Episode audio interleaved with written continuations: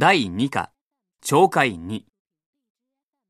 A、韓国の人と国際結婚をした女の人が思い出を話しています。ノートを取りながらこの話を聞いて、後の質問に答えてください。私は19歳の時に初めて韓国に行きました。一週間の旅行でしたが、韓国の家庭に2泊することになっていました。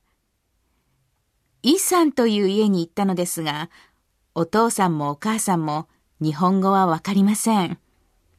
一生懸命話をしてくれるのですが、だいたいこんなことを言っているなくらいしかわかりませんでした。早くホテルに帰りたい。この家から出たい。私はそんなことばかり考えていました。でも、私がいる間、イさんの家族は本当に親切にしてくれ、韓国の料理や人形を見せながら、私にわかるようにゆっくり話したりしてくれました。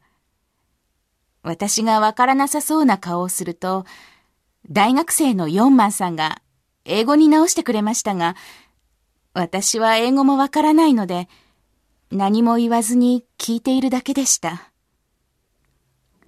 ホテルに帰る日、私は親切にしてもらったのに、早く帰りたいとばかり思っていたことを謝りたいと思いました。でも、ごめんなさいという気持ちをどうすれば伝えられるかと困ってしまいました。言葉で言えなかったので、自分が使っていた部屋に紙で小さなお花を作って置いてきました。日本に帰ってから、ヨンマンさんから手紙が来ました。写真が入っていて、私の作ったお花を持ったお父さんとお母さんが、とても嬉しそうな顔をして写っていました。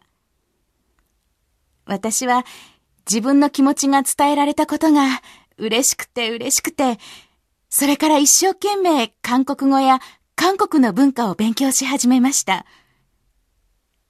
そして今、韓国のお父さん、お母さんは、本当に私のお父さん、お母さんになりました。4万が私の夫だからです。私が作った小さな紙の花は、今も韓国の私が使った部屋に大切に置いてあります。